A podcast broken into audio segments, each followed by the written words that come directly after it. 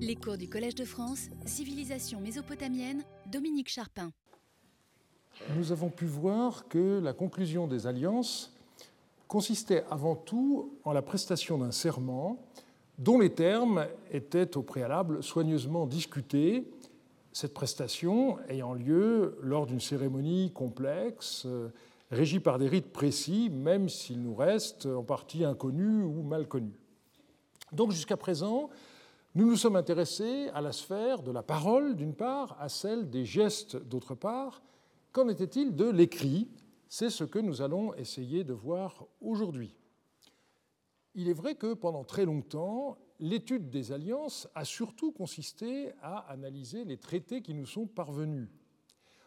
Vous avez déjà pu voir que désormais d'autres textes sont à prendre en considération, comme des lettres, des textes administratifs, etc. Il n'en reste pas moins que les textes des traités sont essentiels. Mais avant de s'intéresser au contenu même de ces documents, il nous faut poser la question de leur statut en tant qu'écrit. Et donc aujourd'hui, nous allons essayer de répondre à trois questions successives. Tout d'abord, comment les textes étaient-ils mis par écrit Deuxièmement, à quoi ressemblaient les traités mis par écrit Et enfin, à quoi servaient-ils.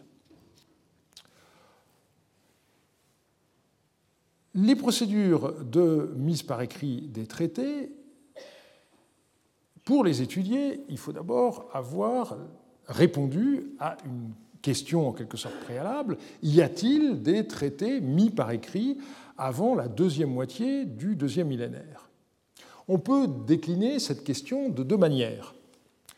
D'abord, se demander s'il y a une mise par écrit obligatoire. En 1956, Margaret Mann Rankin, dans l'article de Irak 18 que j'ai déjà mentionné, écrivait Dans le droit international comme dans le droit privé babylonien, un contrat, pour être valide, devait être fixé par écrit. Une telle affirmation pose deux problèmes. Premièrement, s'agissant des traités, sommes-nous dans le domaine des contrats? Alors la réponse est double. Oui, si on prend le terme de rixum au sérieux, on a vu la semaine dernière qu'il était souvent utilisé pour qualifier le lien euh, entre deux rois ayant conclu une alliance, mais la question se pose de savoir si ces alliances relèvent d'un droit international. Autrement dit, est-ce que cette notion a un sens s'agissant du Proche-Orient ancien? On a vu que quelqu'un comme euh, Amnon Altman avait répondu oui, puisqu'il a consacré un livre entier à cette question dont j'ai déjà parlé.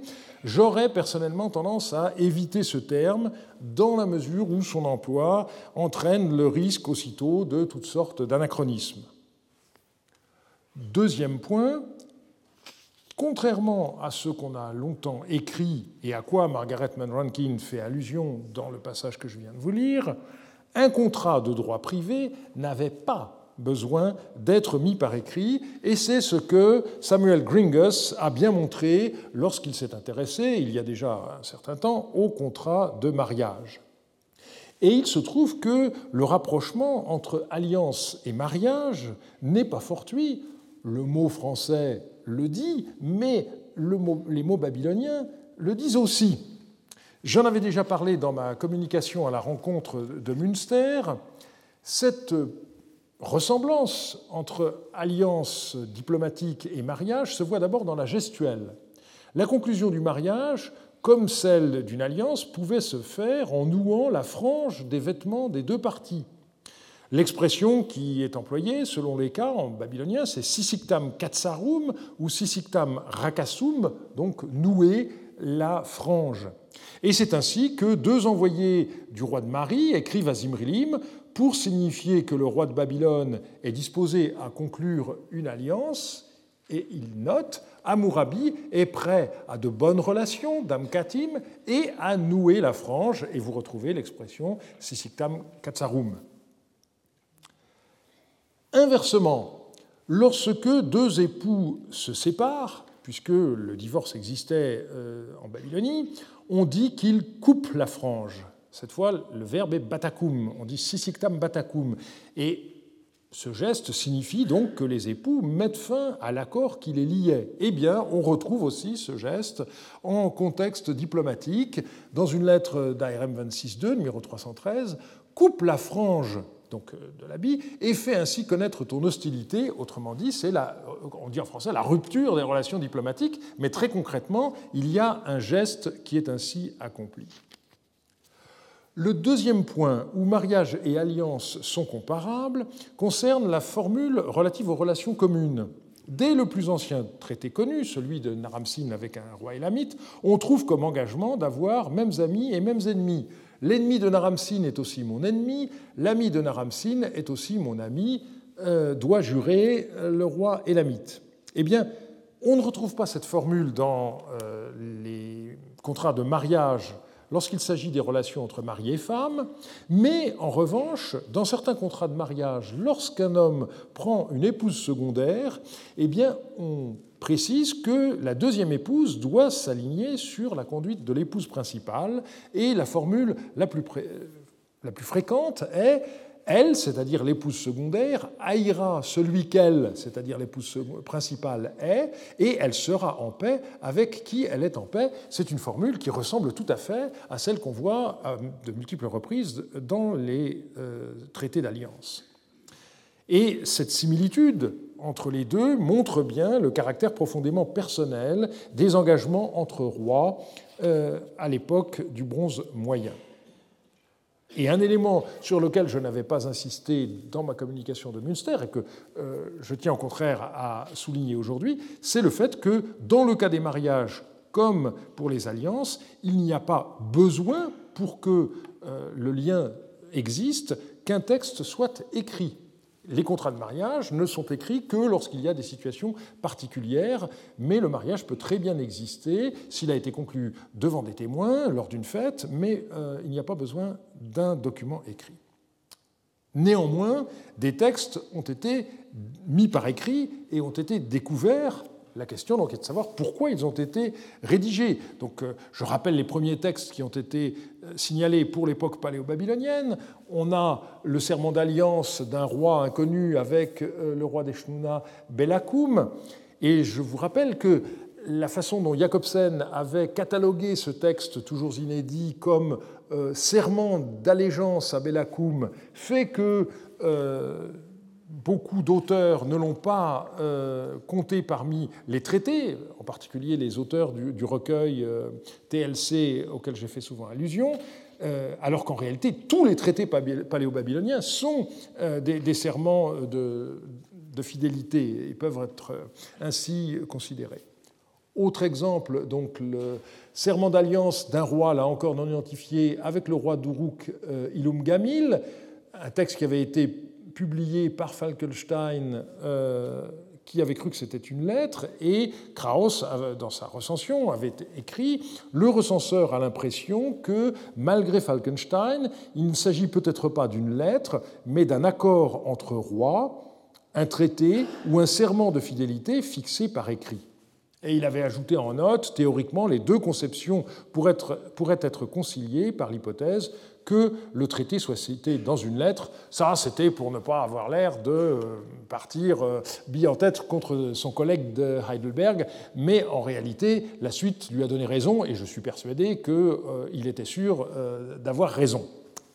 Ce qui s'est vérifié simplement à l'époque, dans un autre passage euh, de cet article, Krauss avait déploré que le seul traité connu euh, en 1965, c'était celui d'Eschnuna, et que ça faisait déjà 25 ans que Jacobsen en avait signalé l'existence, il était toujours inédit en 1965, il l'est malheureusement toujours aussi. Mais la publication d'autres traités depuis 1965 a montré que Krauss ne s'était pas trompé. Je vous rappelle euh, cet accord entre euh, Sumunumrim de Shadlash et Hamidouchour de Nereptum, euh, qui est tout à fait intéressant. Et depuis, vous vous rappelez que nous avons vu dans le deuxième cours la liste des quatre traités retrouvés à Marie, des cinq traités retrouvés à Tel Leilan et d'un dernier récemment publié concernant un roi d'Eshtuna.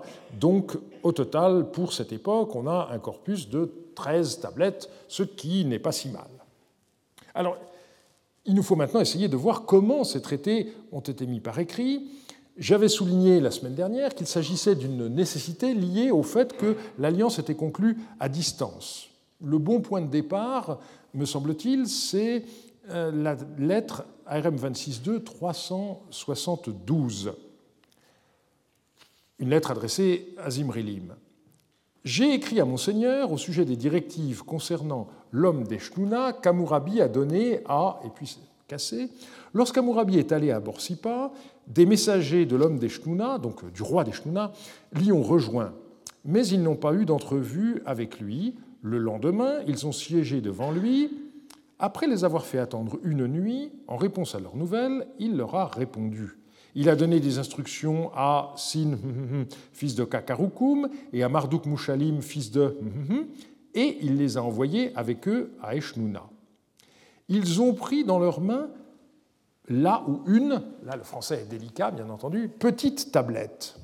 Ils feront s'engager, littéralement toucher sa gorge, donc ils feront exécuter le rite du Lipit Napishtim par le roi d'Eshnouna par cette tablette. Un tel ira, et ici, Amourabi s'engagera, donc à nouveau fera le geste du Lipit Napishtim.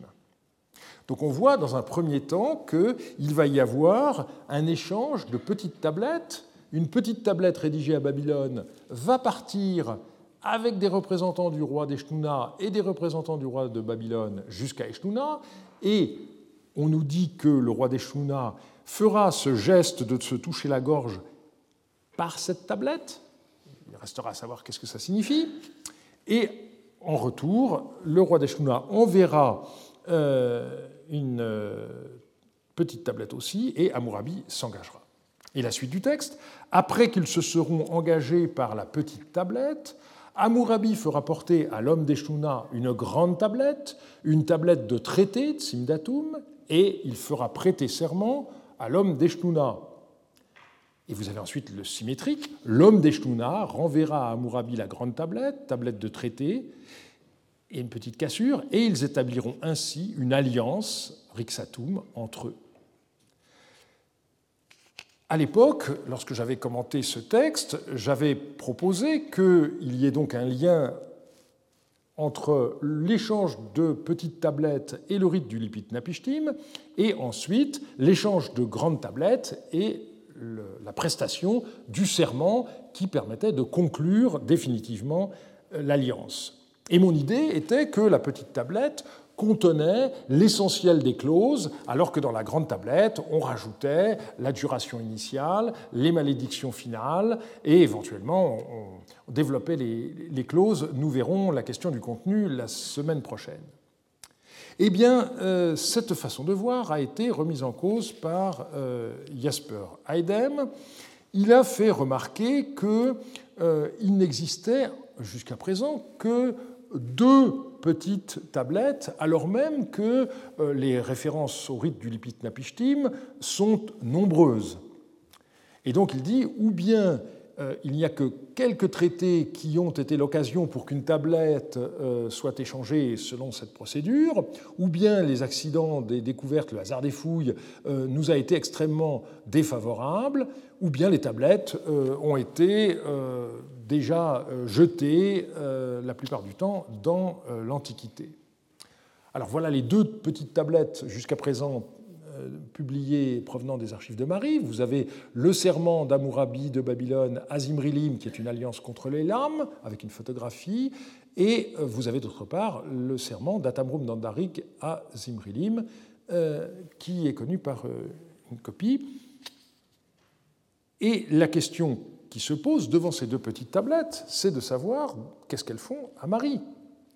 Puisque ce qu'on vient de voir, c'est que normalement, euh, le serment d'Amourabi, il est rédigé à Marie, et le roi de Marie envoie la petite tablette pour qu'Amourabi s'engage. Donc cette petite tablette, c'est à Babylone qu'on devrait la retrouver, pas à Marie.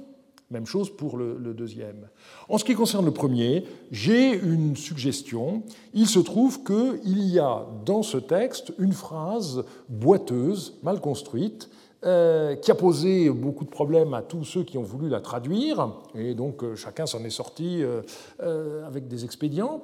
Et je me demande tout simplement si à la relecture, le scribe ne s'est pas rendu compte qu'il s'était, si vous me pardonnez l'expression, pris les pieds dans le tapis, et donc on a mis de côté ce texte comme étant un brouillon raté, on en a écrit une deuxième cette fois correctement, et c'est la deuxième qui est partie. Autrement dit, pour ce qui est du serment d'Atamroum, euh, la tablette n'est pas complète, donc on ne peut pas juger. Peut-être qu'il y a une erreur dans la partie qui a disparu, ou bien il y a eu une formulation euh, qui finalement n'a pas euh, plu à Zimrilim, et il a demandé à son secrétaire de rédiger une autre version, et celle-ci donc serait arrangée dans la catégorie des brouillons de textes qui n'ont pas été envoyés. Et donc ceci permettrait d'expliquer pourquoi euh, à Marie on en a euh, finalement assez peu. Évidemment, ça n'explique pas pourquoi euh, on n'a pas de petites tablettes que Zimrilim aurait reçues lui-même. Mais là, encore une fois, il faut bien dire que nos archives ne sont jamais complètes. Jesper Heidem poursuit et il oriente la discussion dans une direction original. Euh, il rappelle donc que les textes de Leyland montrent que euh, dans une procédure de conclusion de traité, il peut y avoir euh, envoi du sang d'un roi à un autre. C'est le texte Pirance 117-185 que nous avons vu la semaine dernière. Et il ajoute le sang, qu'il s'agisse de celui d'un animal sacrifié ou d'êtres humains, euh, n'aurait probablement pas été transporté sous forme liquide, mais mélangé avec quelques substances solides. Alors déjà, euh, c'est quelque chose qui ne me paraît pas forcément évident, mais on lui laisse la responsabilité de cette affirmation. Et donc, euh, il se rattache à ce moment-là au texte que j'ai déjà cité, où on voit Amourabi demander qu'il y ait de la farine qui soit disposée, et il dit, eh bien, euh, le candidat pour cette substance solide, ça pourrait être euh, la farine qu'un envoyé de Marie doit placer devant Amourabi euh, et euh, il dit que cette sorte de, pâte, n'est-ce pas, pourrait avoir été enveloppée dans quelque chose pour le transport, et que euh, cette enveloppe eh bien, pourrait être en argile et comporter l'inscription d'une version courte du traité. Et pour lui, c'est ça la petite tablette. Et il dit, c'est pour ça qu'on nous explique qu'on fait le rite du lipit napishtim par la petite tablette. Il faut comprendre non pas en fonction euh, des termes de la petite tablette, mais pour lui concrètement, on cassait la petite tablette et euh, on prenait le sang qui était à l'intérieur et on se frottait la gorge avec. Alors, euh, il reconnaît lui-même que c'est une théorie assez hasardeuse, et mais il, ajoute, c'est pour ça, c'est parce qu'on les cassait qu'on ne les retrouve pas. Et en plus, il dit, on en a peut-être retrouvé à Tel Leilan, et là, il y a quelque chose qui est absolument terrible, c'est que ce sont des fragments qu'il a regroupés sous le numéro LT7, et pour lesquels nous n'avons aucune documentation graphique. On a des descriptions, c'est tout, pas de copie, pas de photos. Euh, donc euh, on est quand même très très embêté. Euh, il parle de surface euh, d'argile particulièrement euh, épaisse qui semble provenir d'une tablette creuse ou de bulles, d'étiquettes. Hein. mais voilà, c'est quand même tout à fait regrettable. Et j'avoue que je ne suis pas tout à fait convaincu, euh, et même loin de là. Par ailleurs, et quoi qu'il en soit de cette question, euh, le fait d'envoyer par écrit à un autre roi le texte du serment à prononcer posait un problème de fiabilité. À une époque où on n'a pas de téléphone, comment être sûr que c'était bien mot à mot le texte proposé qui serait prononcé? C'est là que les envoyés du premier roi jouaient leur rôle. Et ici, je voudrais vous citer une lettre encore inédite de Samia, qui a pendant quelques années occupé le trône euh, de euh, Shubatenlil, euh, lettre qu'il a envoyé à mon père, et le contexte montre qu'il s'agit du roi d'Eshnouna, Ibal Piel II. Nous avons écouté le message que notre Seigneur a fait porter ici au sujet des nouvelles de la ville et de la tablette de serment par les dieux que notre Seigneur a fait porter ici. Moi-même et mes frères, nous avons prêté le serment par les dieux à notre Seigneur. Depuis que nous avons prêté le serment par les dieux, selon la teneur de la tablette que notre Seigneur a fait porter ici, nous sommes à nouveau entrés dans, et là il y a une lacune malheureusement, et nous avons prêté le serment par les dieux à notre Seigneur devant Shamash du ciel. Et à présent, Warat Tishpak et son accompagnateur, serviteurs de notre Seigneur, qui se sont tenus dans le serment par les dieux, viennent d'entendre le serment par les dieux tel que nous l'avons prêté à notre Seigneur, qu'ils retournent chez notre Seigneur et Père. Alors, premier point, cette lettre nous donne la solution d'un problème que j'avais évoqué la semaine dernière. Qu'est-ce que ça veut dire se tenir dans le sang? Je vous avais dit que mon sentiment c'était qu'on est témoin dans ce texte-là, c'est bien clair.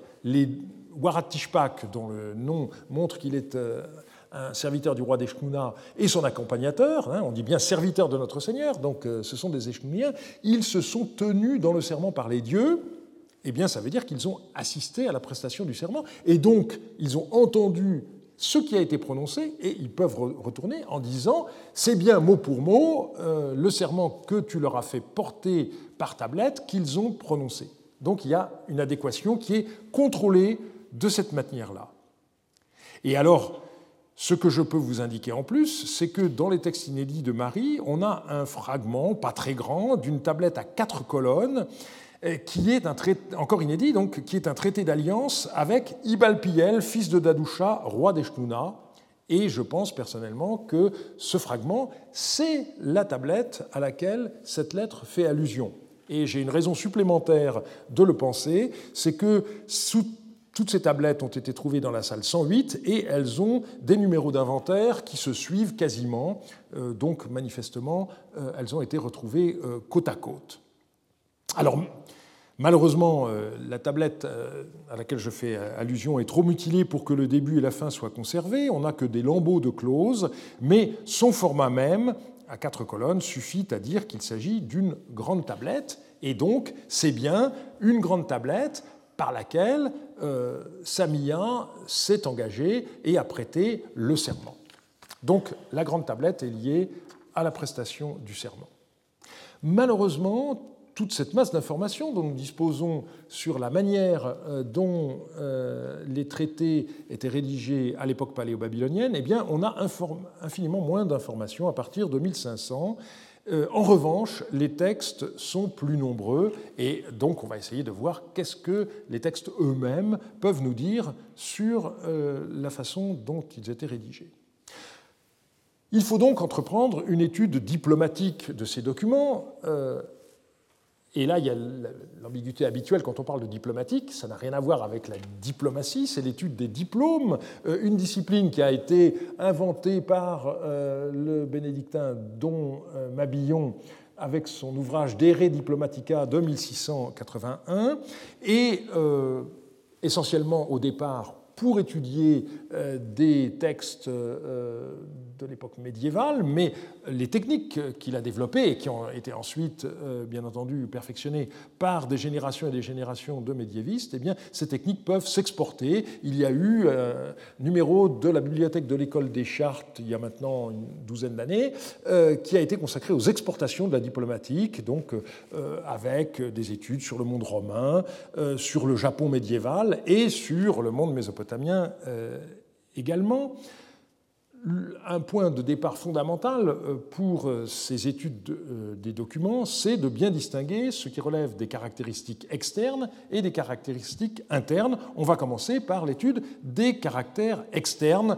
Les spécialistes aiment bien parler de caractères extrinsèques, ça revient au même. Première question, la nature des supports. Eh bien, s'agissant des traités, on a une gamme inhabituellement large par rapport à ce que euh, le monde cunéiforme est habitué à connaître. Bien entendu, on a l'argile.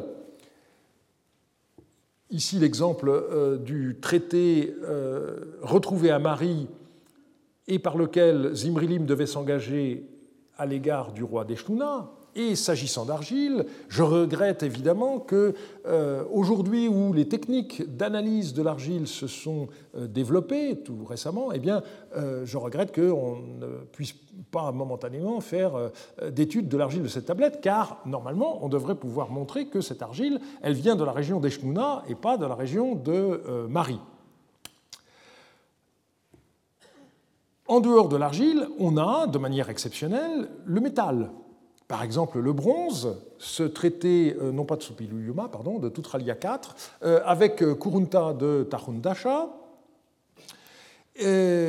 On peut avoir aussi l'argent, alors là, il s'agit du traité entre Ratusili III et Ramsès II. Je citerai le texte tout à l'heure. On n'a pas retrouvé la tablette d'argent, mais les textes font allusion à leur exercice. Et puis, il peut y avoir aussi la pierre, par exemple, ce traité néo-assyrien entre le roi babylonien Marduk Zakir Shumi et euh, le roi assyrien Shamshi Adad V. Cette évolution qui fait qu'on n'a pas de traité sur support noble, avant le milieu du deuxième millénaire était pour moi le signe que les tablettes ont acquis un statut particulier seulement à partir du milieu du deuxième millénaire. On aurait eu des tablettes instruments de communication dans un premier temps, qui n'avaient pas d'autre but que de permettre un contrôle du mot à mot du serment prêté, l'important restant alors l'oral, et plus tard, le traité aurait été conservé et éventuellement recopié sur des supports plus nobles que l'argile, parce que le texte aurait acquis une valeur en soi. Belle vision évolutionniste dont j'étais très content, jusqu'au moment où nos collègues spécialistes des Blas euh, ont publié quelques textes euh, qui, malheureusement, euh, mettent à mal une telle façon de voir. Il semblerait qu'il y ait eu des tablettes de traités au moins décoré avec des métaux précieux à Ebla. Euh, Van dans un article de Orientalia 77, euh, dit que un texte de métaux enregistre l'argent qui a servi pour décorer la tablette du serment entre le roi et Ibizikir, qui a été prononcé dans le pays de Cour, et elle ajoute si l'interprétation de ce bref passage est correcte, il faut alors estimer que l'usage d'écrire des tablettes de traités sur des matières précieuses, comme le bronze, l'argent et l'or, serait documenté aussi à Ebla. Et euh, le passage auquel elle fait allusion a été publié dans JCS 55 et euh, on voit donc qu'il est question de euh, cinq cycles d'argent pour la, la, feuille d'une tablette de serment du roi et de Ibizikir, qui est son premier ministre, donc à court. Et euh, ceci, évidemment, euh, est quelque chose de très intéressant. S'il n'y avait qu'un texte, on pourrait se dire, ma foi, est-ce qu'on le comprend bien? Mais le problème, c'est qu'il y en a un deuxième. Et euh, ce deuxième texte nous dit ceci. 5 mines d'argent, cadeau pour Aha Arché, 3 mines d'argent, cadeau pour Acha, 2 mines d'argent, cadeau pour Il-A, une mine d'argent, cadeau pour les hommes qui sont leurs représentants et qui sont des hommes de Marie, à l'occasion de l'offrande d'huile de Marie, et nous savons que c'est à Ebla la façon de désigner euh, les, traités, ensuite 10 cycles d'argent pour Doutoum de Marie, et pour finir 50 cycles, c'est-à-dire 400 grammes d'argent, une feuille pour... Alors là, on est obligé de rajouter quelque chose dans la traduction, pour recouvrir une tablette, à savoir celle du serment d'Ebla et Marie pour le temple de, du dieu Koura. Quel est l'intérêt de recouvrir une tablette avec une feuille d'argent, puisqu'on ne la verra plus? Alors, le texte, malheureusement, euh, ne nous décrit pas le dispositif, et euh, nos collègues épigraphistes d'Ebla n'ont pas, curieusement, approfondi la question. Mais euh, en y réfléchissant, je me suis dit qu'il s'agissait peut-être, dans le second cas où on a quand même 400 grammes, ce qui est beaucoup, d'un dispositif un peu analogue au fameux lion d'Urkish, alors, en l'occurrence ici, il s'agit d'un document de fondation et non pas d'un traité, mais on voit bien comment une tablette peut être insérée dans un objet en métal. Dans le cas de Ebla, il n'y a pas besoin de supposer qu'il y avait un lion, mais euh, ça pourrait être quelque chose comme ça. Et ensuite, on voit que c'est déposé dans un temple, et donc c'est le dispositif qui permet, qui sert d'écrin en quelque sorte euh, à, la tablette. Euh, si c'est vrai, eh bien, ça montre que j'ai eu tort de reconstituer cette évolution linéaire euh, de la mise par écrit des traités et que dès le troisième millénaire, il y aurait eu mise par écrit et solennisation du traité conservé dans un temple. Alors évidemment, j'ai un petit coin de ma tête qui ne peut pas s'empêcher de penser qu'Alfonso Archi, étant éthytologue, a peut-être été influencé dans son interprétation des textes par les réalités de la deuxième moitié du deuxième millénaire, mais j'ai eu beau euh, me creuser la tête, je ne vois pas comment interpréter les deux passages que je vous ai cités autrement que euh, euh, Alfonso Archi et Van Abiga l'ont fait, donc je vous livre le dossier dans l'état actuel de mes réflexions. Voilà pour euh, les supports. Deuxième point à regarder lorsqu'on examine les caractères euh, externes des documents, les marques de validation, autrement dit les euh, scellements. On n'en a aucun pour l'époque paléo-babylonienne, malgré ce qui a été indiqué dans des publications préliminaires relatives au texte de Leylan. il y a néanmoins un texte de Marie qui a posé problème euh, il a été résumé par euh, Altman dans son livre de la manière suivante. Euh, l'expéditeur de cette lettre demande à Zimrilim, le roi de Marie, de lui envoyer un sceau qui doit être imprimé sur une tablette de serment par la vie du Dieu, c'est-à-dire un traité. Alors qu'est-ce que c'est que cette lettre? Eh bien, le texte est le suivant. Ilisumu, qui était candidat au trône d'Ashnakum, ne possède pas de sceau. Voilà que le nom de son père se trouve sur la tablette du serment par les dieux. Il faut que mon père lui fasse porter un sceau. Euh, l'éditeur du texte, Jean-Robert Cuper, avait traduit Voilà que le nom de son père va figurer sur la tablette du serment par les dieux. Et quand j'avais relu le manuscrit, j'avais fait observer à M. Cuper que euh, si sa traduction était, était, juste, ça voulait dire que on avait une tablette de traité qui était scellée, et je lui dis c'est très étonnant parce que tout ce qu'on a jusqu'à présent euh, est sans sceau. Et donc je me suis demandé est-ce qu'il n'y a pas un moyen de traduire autrement? Et tout à coup je me suis rendu compte que le texte acadien a comme verbe simplement ibashi, qui a été traduit par un futur par Cuper, mais qu'on peut traduire très bien par un euh, présent. Et à ce moment-là, je pense qu'il faut complètement déconnecter les deux affaires, on sait en effet que la légende d'un sceau comporte en général le nom du propriétaire suivi par le nom de son père. Et donc l'auteur de la lettre suggère simplement à Zimrilim qu'il n'aura pas de problème pour faire inscrire le sceau, puisqu'il a euh, à sa disposition une tablette de serment par les dieux, donc une tablette de traité, euh, dans lequel figure euh, le nom du père de Ilisumu. Et euh, de fait, les tablettes de ce genre indiquent toujours le nom du roi euh, qui s'engage et celui de son père et son titre. Euh, donc, il me semble qu'il y a d'une part le fait que c'est Imrilim qui va envoyer à Ilisumu un sceau, et ça nous savons que c'est une marque de reconnaissance pour laquelle on a d'autres exemples, et donc ce sera marqué Ilisumu, fils de un tel, et puis éventuellement il y aura serviteur de, de Zimrilim peut-être sur la troisième ligne et que la mention de la tablette de, traité, c'est simplement euh, le référentiel qui permettra de savoir quel est le nom du père de euh. Pour résoudre le problème posé par cette tablette, Jasper Heidem a proposé une autre euh, solution, et pour lui, c'est la fin de l'extrait que je cite de Piran 117, il semble possible que les tablettes de traité échangées entre les rois aient été placés dans des enveloppes scellées. Donc pour lui, le texte euh, ne prouverait pas que les traités eux-mêmes étaient scellés, mais qu'ils aient voyagé sous enveloppe scellée. Euh, il me semble que c'est confondre deux pratiques. Euh, dans la correspondance, l'expéditeur scelle l'enveloppe, ce qui garantit la confidentialité du contenu de la lettre et en même temps assure l'identité de l'expéditeur, puisque c'est son propre sceau qui va être imprimé euh, sur l'enveloppe.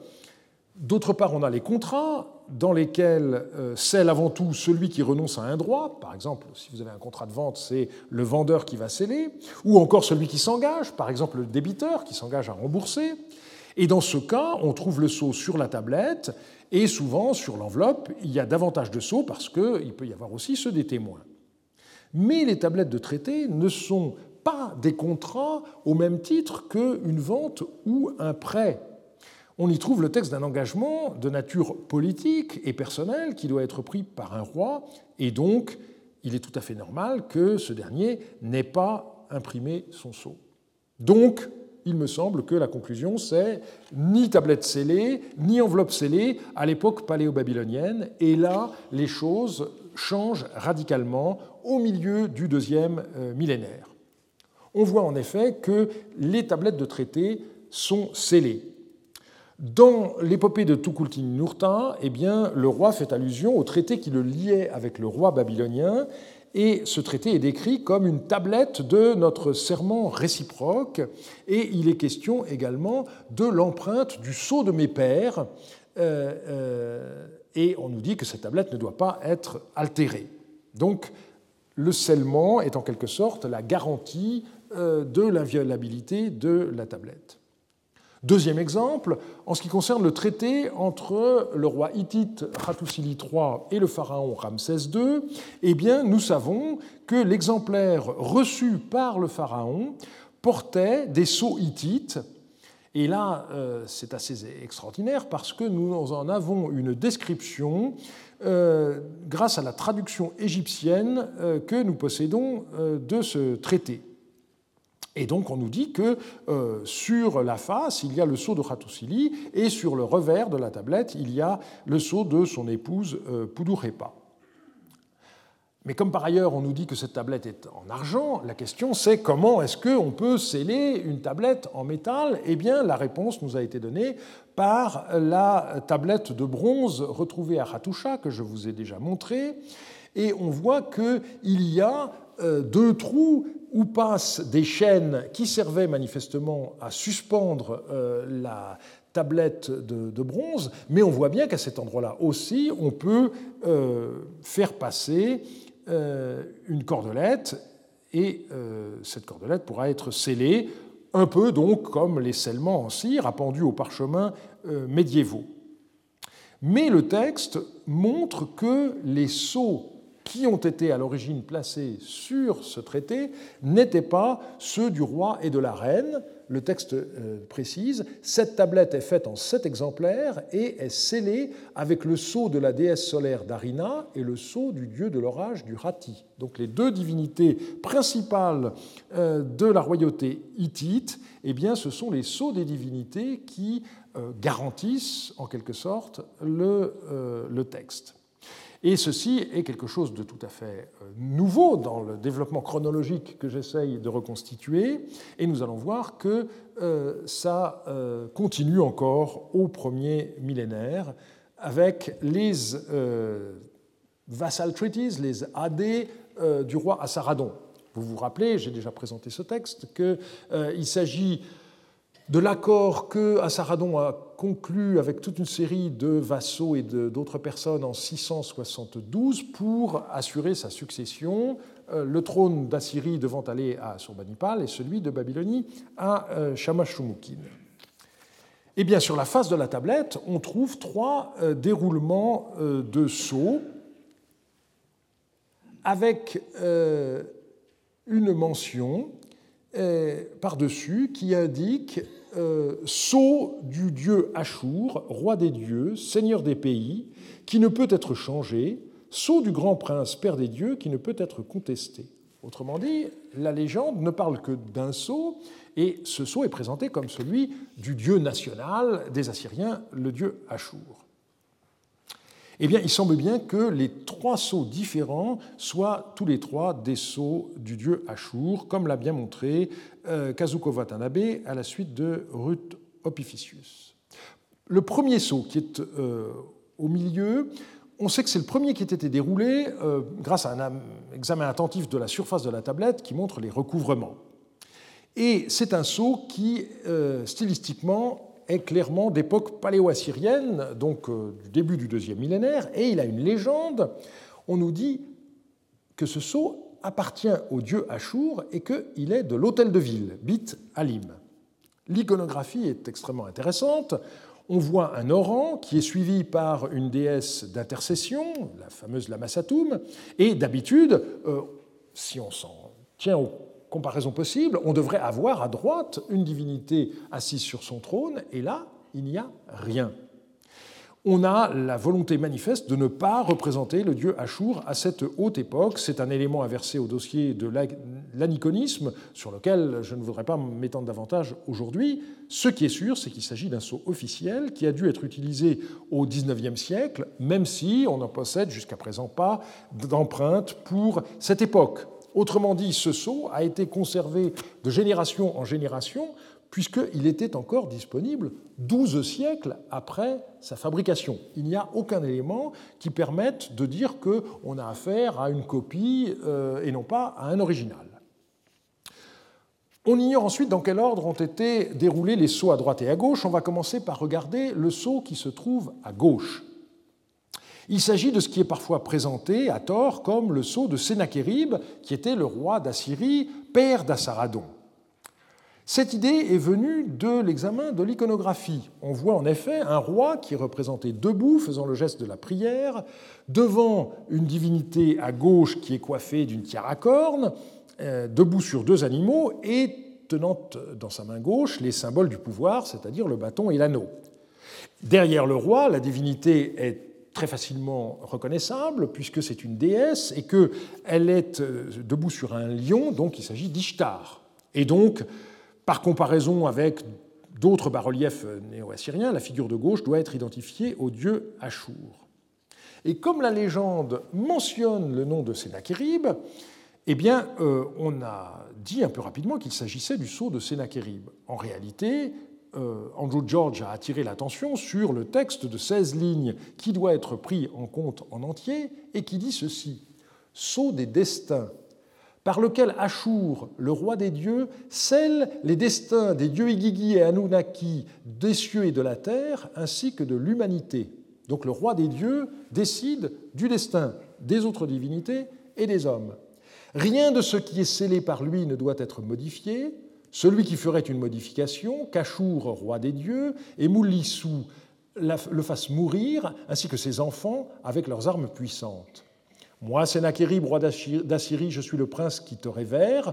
Celui qui effacerait mon nom inscrit ou altérerait ton présent sceau des destins, eh bien, efface son nom et sa descendance dans le pays.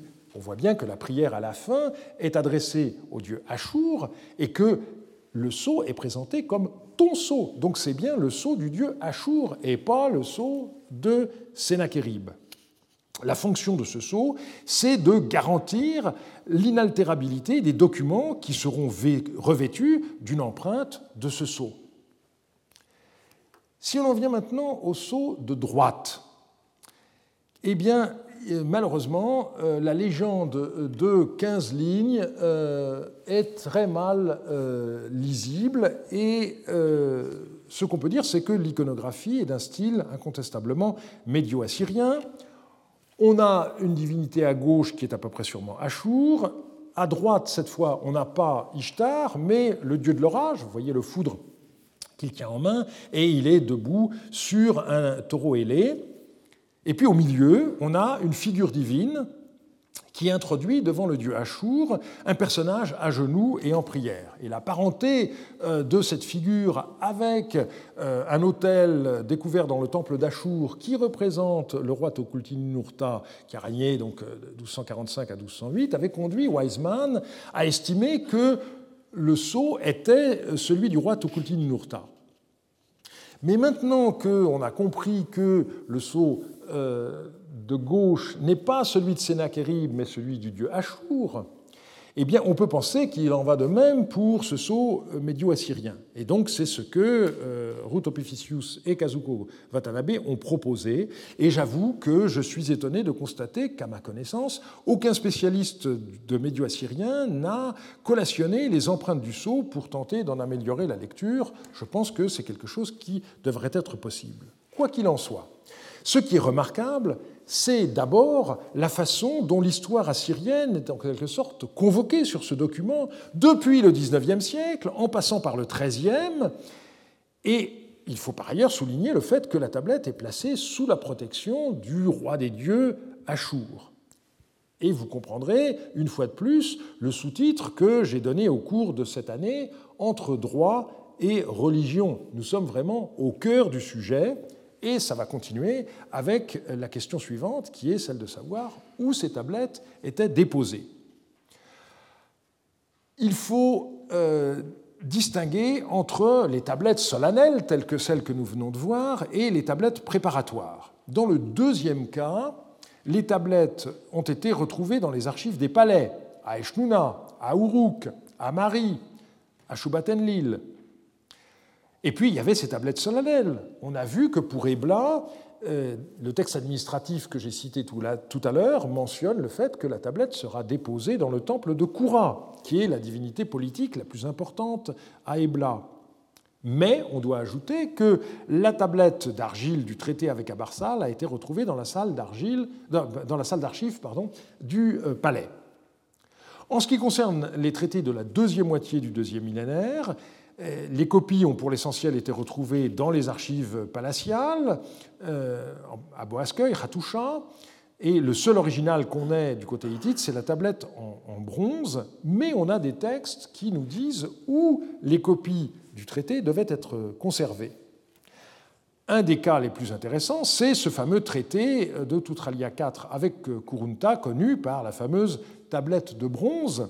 Et à la fin, donc on a déjà lu le début du passage. Hein. Cette tablette est faite en sept exemplaires et est scellée avec le sceau de la déesse solaire Darina et le sceau du dieu de l'orage du Rati, mais ça continue ainsi. Une tablette est déposée en présence de la déesse solaire Darina, une tablette en présence du dieu de l'orage du Rati, une tablette en présence de l'Elwani, une tablette en présence de Hebat du Kizuwatna, tout ça ce sont des grandes divinités, une tablette en présence du dieu de l'orage aux foudres, et une tablette dans le palais, littéralement la maison du roi, en présence du dieu Zitraria. Et Kurunta, roi du pays de Tahuntasa, garde une tablette dans sa résidence. Autrement dit, on a sur les sept copies cinq tablettes qui vont être placées dans les temples de divinités hittites extrêmement euh, importantes, une dans le palais du roi hittite et une dans le palais du roi de Tahuntasa. Quelque chose de tout à fait remarquable. Si maintenant on regarde la situation euh, à l'époque néo-assyrienne, eh on a retrouvé euh, neuf exemplaires des euh, traités de fidélité à Saradon à proximité du temple de Nabu à Nimrud, qui était cassé en des centaines de fragments. Et donc on pense qu'à l'origine, ces tablettes se trouvaient dans le temple de Nabu. Malheureusement, à ma connaissance, euh, aucune photo de la découverte euh, in situ n'a été euh, publiée. Mais tout récemment, en Turquie, à Tel Tainat, on a découvert un temple et sur le sol de ce temple, on a découvert une grande tablette qui est exactement semblable à celle de Nimrud, y compris les empreintes de sceau, pour autant qu'elles sont conservées. Et ce qui est très intéressant, c'est que on a pu voir dans l'épaisseur de cette tablette deux trous qui manifestement étaient destinés à faire passer une cordelette pour suspendre la tablette, vraisemblablement, au mur du temple. C'est extrêmement important parce que nous avons maintenant la preuve que les tablettes de ce genre étaient bel et bien visibles. Et donc, à partir du milieu du deuxième millénaire, apparaît un double souci de préservation des tablettes d'une part, de publicité de leur contenu. On y reviendra tout à l'heure. Alors, il faudrait maintenant, en bonne méthode, que je passe au caractère interne des textes, mais ceci nous conduirait trop loin, et donc je reviendrai là-dessus euh, la semaine prochaine, lorsque nous commencerons à étudier le contenu même des traités. Et j'en viens euh, au dernier aspect que je voudrais voir avec vous aujourd'hui, c'est-à-dire la vie postérieure de ces textes. Il y a d'abord donc l'obligation de publicité. Elle est exprimée de manière spectaculaire dans une lettre du pharaon Ramsès II à Hattusili III. Maintenant, j'ai rempli toutes les exigences que mon frère m'a écrites. Je vais faire faire une tablette d'argent, la fameuse tablette d'argent que j'ai déjà mentionnée, la voilà, et je vais la faire porter à mon frère. Et mon frère devra montrer aux gens du pays Hatti tous les mots qui se trouvent dessus, et tu devras la placer devant les dieux du pays Hatti. Et donc, on voit bien que euh, le fait de mettre la tablette dans les temples, il y a la question de la préservation, de la mettre à l'abri, mais on voit bien qu'il y a aussi l'obligation de publicité. Et le pharaon lui-même l'a fait d'une manière extraordinaire. Ceux parmi vous qui sont allés à Karnak ne se sont peut-être pas rendus compte, devant ce mur, qu'ils avaient sous les yeux la copie en égyptien de ce fameux traité entre Hattusili III et Ramsès II. On peut difficilement euh, faire une publicité plus grande euh, à un texte de ce genre que de le recopier sur le mur extérieur d'un temple. Deuxième point, la question de la consultation de ces textes. On a deux cas de figure. D'abord, on a certains textes de traités qui comportent une clause relative à l'obligation d'en relire régulièrement le contenu. Par exemple, le traité du roi hittite Supilul-Yuma avec Chatiwaza du Mitanni.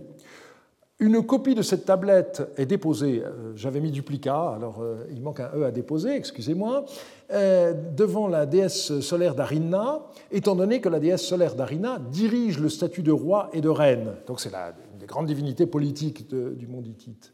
Également dans le pays du Mitanni, une copie est déposée devant le dieu de l'orage, seigneur du Kourinnou de Karat régulièrement devant le roi du pays du Mitanni et devant le peuple du euh, pays ourite que ce texte soit lu. Donc on a dans le même paragraphe l'indication que des copies sont déposées dans le principal temple de chacun des contractants et le fait qu'il y aura une relecture publique régulière chez le vassal. Autre exemple, un traité du roi hittite Muwatalli II avec Alexandou de Wilusa. Maintenant, Alexandou, cette tablette que j'ai préparée pour toi devra être lue chaque année, trois fois par an, et ainsi, Alexandou, tu la connaîtras bien. Donc on voit que le but de la relecture, c'est de faire entrer régulièrement, de remémorer au vassal eh bien, les engagements qu'il a pris à l'égard du roi hittite. Mais on a également des exemples de consultations a posteriori qui sont faits dans un but politique dans le contexte de négociation. Et là, on a une lettre absolument extraordinaire qui a été publiée par euh, Michael Guichard dans la revue d'Assyriologie il y a quelques années. Euh, on nous dit ceci. Autre chose, Amourabi a pris connaissance de la malédiction de la tablette du serment par le Dieu et il m'a écrit ainsi. La malédiction de cette tablette est très forte. Ça n'est pas à méditer en soi-même, ce n'est pas non plus à faire entendre oralement. Certes, il y a des tablettes de serment par le Dieu, depuis le temps de Soumouléel et Sinmoubalit, mon père. Et depuis que moi je suis monté sur le trône de la maison paternelle, j'ai prêté un serment par le Dieu à Samsiadou et à de nombreux rois. Ces tablettes existent, mais elles ne sont pas fortes comme cette tablette de serment par le Dieu. Voilà que je viens d'envoyer chez ton Seigneur mes dieux et mes serviteurs pour lui faire prêter serment par le Dieu. Dès qu'il aura juré le serment par mes dieux, qu'il retourne une réponse à ma tablette, pour que je prête le serment par le Dieu.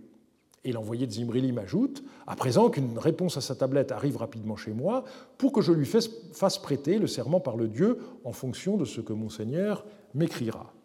Alors je reviendrai sur l'affaire de la malédiction qui est passionnante lorsque nous parlerons euh, de cela, mais ce n'est pas aujourd'hui le point qui retiendra notre attention. Ce que je veux souligner, c'est le fait qu'Amourabi avait à sa disposition à Babylone le texte des alliances conclu par ses prédécesseurs depuis le fondateur de la première dynastie, euh, Soumolael, euh, jusqu'à son père Sinmoubalit, et il gardait lui-même le texte des traités qu'il avait conclus avec Samsiadou et les autres rois, et là, évidemment, de nombreux autres rois. On aimerait bien voir la liste, mais comme toujours, les textes sont elliptiques. Et euh, ce qu'on peut dire évidemment, c'est qu'il est bien dommage que rien de tout cela n'ait été retrouvé, puisque, vous le savez, les fouilles de Babylone n'ont pas atteint le niveau où se trouvait euh, ce palais.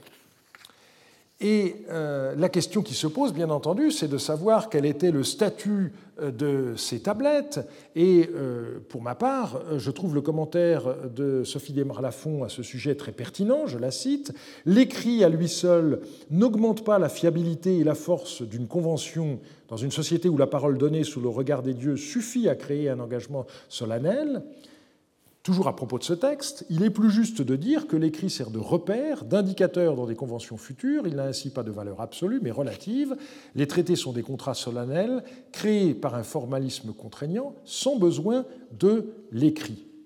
C'est vrai pour cette époque-là, mais on voit que à partir du milieu du deuxième millénaire, les choses ont changé, euh, puisque les textes sont solennisés, scellés par les dieux, et euh, ça change considérablement les affaires. Un dernier exemple, c'est euh, l'épopée de Tukulti-Ninurta, dans laquelle eh bien, on raconte comment euh, le roi assyrien a pris la tablette de serment, donc le traité, qui le liait au roi babylonien, et l'a lu devant Shamash. Et c'est ensuite seulement que le roi assyrien écrivit à son homologue babylonien une lettre énumérant tous les manquements de celui-ci par rapport aux clauses qu'il engageait, justifiant ainsi sa convocation à la bataille. Alors on peut dire, bah oui, mais euh, euh, une œuvre comme euh, l'épopée de Tekulti-Nurta, c'est une œuvre polémique, certes, mais il faut quand même que l'argumentation soit acceptable par l'auditoire. Et donc, ça ne peut que faire allusion à des pratiques réelles de l'époque. Et donc, on en retiendra l'idée qu'une tablette de traité était facilement accessible et consultée en cas de besoin. Et puis le dernier point, c'est l'examen des manipulations du texte écrit. Il peut y avoir d'abord une annulation. Les Hittites, au moment de conclure un traité avec le roi du Kizuwatna, euh, se heurtent à un obstacle, c'est le fait que le roi du Kizuwatna était déjà lié au roi du Mitanni. Qu'à cela tienne, disent les Hittites, nous effacerons la tablette de serment qui a été faite antérieurement, nous mettrons de côté la parole du roi de Houri, c'est-à-dire le roi mitanien, et nous ferons une nouvelle tablette. Donc là, euh, on ne tient pas compte d'un engagement euh, antérieur. On peut voir à l'inverse que euh, le texte en lui-même euh, des traités gagnait une valeur telle que si la tablette venait à être perdue, elle devait être reconstituée. Par exemple, le traité entre Mursili et Talmi Sharouma d'Alep disparut, et bien Mouwatali procéda à l'exécution d'une copie qu'il scella avec son propre sceau. Et il écrivit ceci Mon père Mursili fit une tablette de traité pour Talmi Sharouma, le roi d'Alep, mais la tablette a été volée.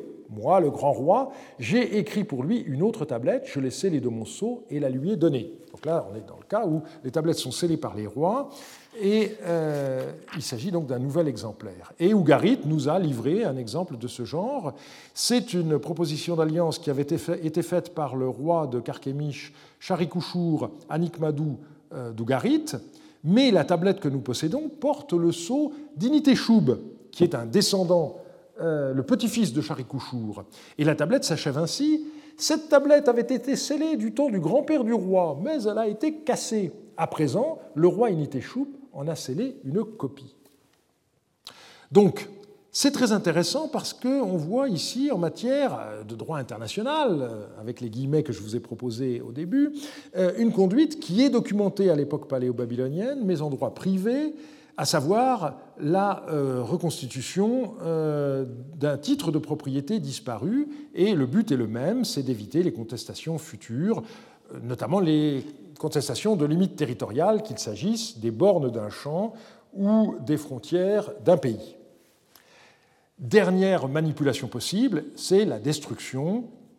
C'est le cas donc des Vassal Treaties retrouvés en miettes à Nimrud et dans une pièce adjacente au temple de Naboo, non pas dans le temple lui-même où on se serait attendu à les trouver conservés. L'interprétation euh, générale, c'est qu'en 612, lors de l'assaut final contre l'Empire néo-assyrien, les Mèdes ont voulu détruire les tablettes qui conservaient le souvenir de leur engagement envers les Assyriens 60 ans plus tôt. Dans la mesure où les tablettes sont détruites, eh bien, euh, on n'est plus euh, tenu par leur contenu. On voit donc, pour finir, que le statut de l'écrit en la matière est très variable. On peut distinguer deux types de situations pour euh, les textes de serment d'alliance ou encore de loyauté. Premièrement, des tablettes qui servait seulement à transmettre à celui qui jurait le texte exact de l'engagement qu'on souhaitait lui faire prendre par serment. Dans ces cas-là, on a des brouillons ou des copies qui pouvaient être conservées par l'expéditeur, comme on l'a vu pour les petites tablettes d'Amurabi ou d'Atamrum. Ces tablettes pouvaient être conservées par le destinataire également, comme on l'a vu pour l'engagement euh, de Zimrilim envers le roi d'Eshtuna, la grande tablette que j'ai montrée tout à l'heure, et comme une lettre euh, relative à Hammurabi nous en a donné le témoignage, puisque Hammurabi peut ensuite consulter euh, les tablettes des serments qu'il a lui-même prêtés. Avec le temps, l'écrit a été en quelque sorte sacralisé, les tablettes ont été pourvues de sceaux, dans un premier temps, semble-t-il, par ceux des rois qui s'engageaient, et puis ensuite, on voit qu'on a aussi des sceaux des divinités principales, depuis l'époque hittite jusqu'à l'époque néo-assyrienne. On voit que ces textes étaient reproduits parfois sur des supports prestigieux, comme le bronze ou l'argent, ou jugés plus pérennes que l'argile, comme la pierre. Enfin, on voit ces documents être déposés dans des temples, tant chez celui qui s'engageait que chez celui envers qui il s'engageait, une relecture régulière étant parfois prescrite, toutes ces précautions avaient pour but que les engagements pris soient inaltérables et pérennes. Eh bien, nous verrons dans les deux prochains cours le contenu même de ces engagements que l'on souhaitait si ardemment voir respectés. Je vous remercie de votre attention. Retrouvez tous les contenus du Collège de France sur www.colège-2-france.fr.